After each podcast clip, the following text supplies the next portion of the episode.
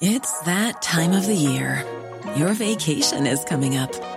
You can already hear the beach waves, feel the warm breeze, relax, and think about work.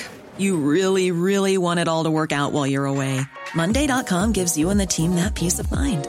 When all work is on one platform and everyone's in sync, things just flow wherever you are. Tap the banner to go to Monday.com.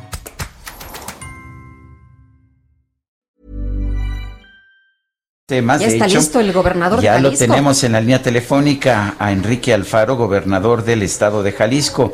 Eh, señor gobernador, gracias por tomar nuestra llamada. Al contrario, Sergio Guadalupe, un gusto saludarlos. Buenos días. Buenos días. Oiga, se va a reunir la Alianza Federalista hoy en la Ciudad de México para abordar el paquete económico 2021. Cuéntenos, ¿qué están esperando ustedes?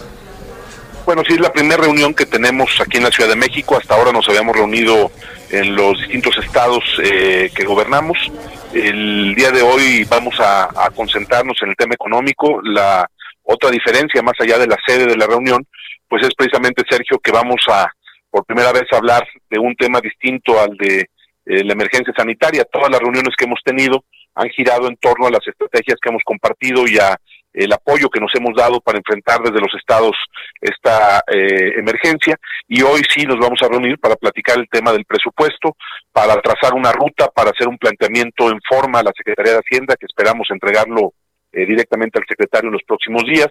Y por supuesto también tendremos la oportunidad de cruzar eh, ideas con los coordinadores parlamentarios en el Senado y en el Congreso.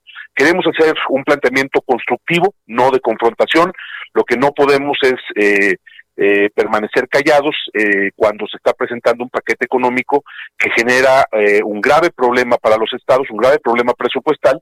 Y bueno, pues que queremos eh, en ese ánimo de eh, plantear propuestas, pues tener un, un documento único, un documento consensado que estoy seguro puede tener viabilidad y que también creo, tengo la convicción de que será atendido por el secretario de Hacienda, con quien ayer platiqué eh, para otros temas, y, y, que yo veo en él disposición para escuchar. Entendemos que los márgenes de maniobra son poco, eh, son estrechos, pero hay que intentar lograr que cuando menos los estados no reciban menos recursos que lo que recibimos el año pasado.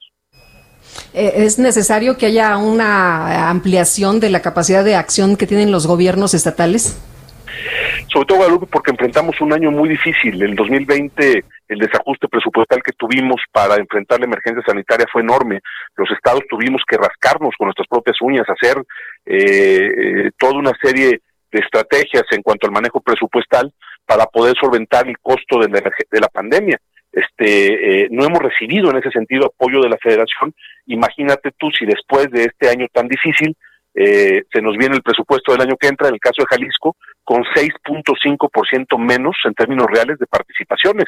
Pues sería un golpe terrible y no es un golpe al gobernador, a nuestro gobierno, es un golpe a los jaliscienses y en este caso lo que queremos es dejar en claro que eh, somos conscientes, insisto, de que hay un margen de maniobra estrecho, pero lo que, lo que pensamos, lo que consideramos es que si el presupuesto en términos reales, el presupuesto global de la federación, está creciendo en la propuesta que están pre presentando 0.3%, o sea, poquito, pero tiene un crecimiento, eh, no podemos permitir que se eh, genere eh, un boquete presupuestal para los estados de este tamaño, como el que te digo de Jalisco, del 6.5% menos respecto al año pasado.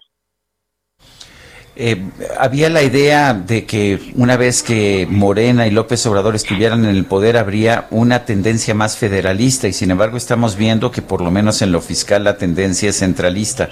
¿Qué piensa usted de eso?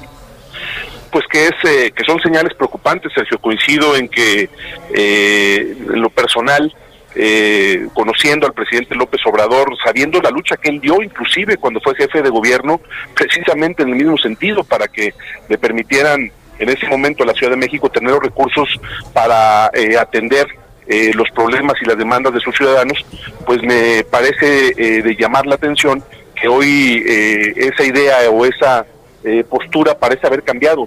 Este país se construye de sus partes, Sergio. Nosotros eh, queremos mantener la cohesión y la unidad nacional, pero no podemos hacerlo cuando lo que vemos es una tendencia a concentrar los recursos, a dejar sin herramientas para hacer su trabajo a los gobiernos estatales y todavía mucho peor a los gobiernos municipales, porque nos hemos concentrado en el debate sobre los estados, pero lo que le está pasando a los municipios es doblemente grave, los están dejando sin lo más indispensable para poder cumplir sus funciones. Bueno, en el paquete fiscal se eliminó hasta el Fortasec, es decir, el fondo para capacitar y fortalecer a las policías municipales.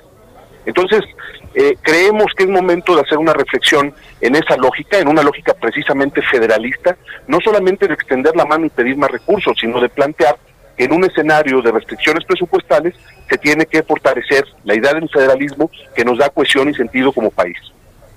Eh, gobernador, hemos escuchado del presidente López Obrador que la federación no podrá transferir más recursos a los estados, pero que pues van a ayudar en la medida de las posibilidades. ¿Ustedes se van a conformar con esto de nuevo en caso de que así se les responda?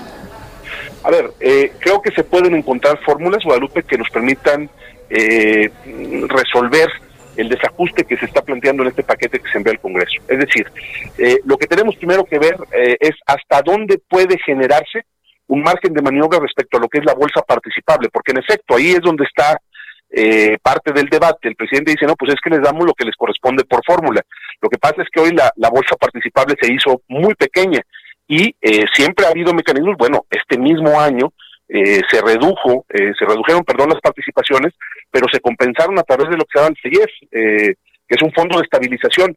Lo que queremos saber es cuáles son los mecanismos con los cuales se puede compensar esta caída en las participaciones y en las aportaciones, que digamos son los dos rubros en el caso de la enorme mayoría de los estados más graves, eh, cómo se pueden compensar a través de distintos mecanismos. Si hubiera alguna fórmula para que, por ejemplo, se pudiera hacer algún proyecto de infraestructura, aunque lo hiciera la federación, pues creo que podría ser una ruta viable, es decir, no se trata tampoco de tener solamente eh, más recursos para eh, ejercer directamente desde las entidades federativas, se trata de que se puedan atender los problemas de, las, de los estados. Ese es el tema de fondo, ya sea que lo eh, ejerza eh, un nivel de gobierno u otro, creo que el tema de, de, de, más profundidad es que cada nivel de gobierno pueda cumplir con sus funciones básicas, que si ahora tenemos más responsabilidades, por ejemplo, en el tema de salud, pues nos están dejando toda la responsabilidad de nosotros nada más que sin más dinero, al contrario, con menos recursos.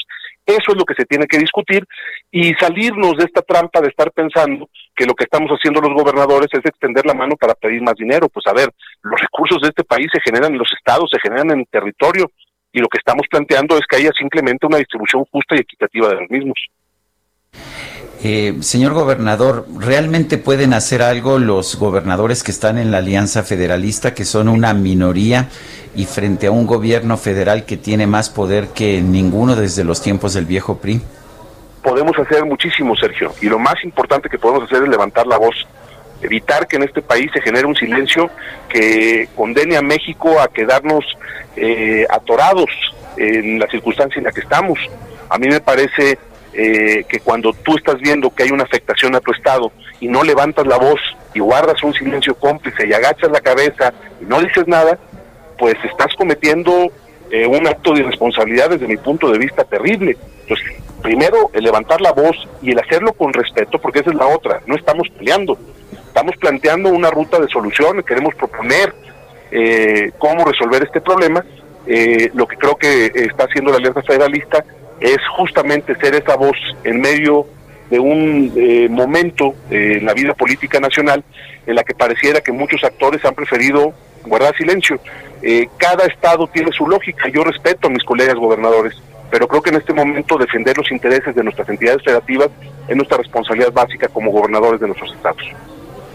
Enrique Alfaro, gobernador constitucional del estado de Jalisco, gracias por hablar con nosotros. Al contrario, gracias a ustedes, saludos.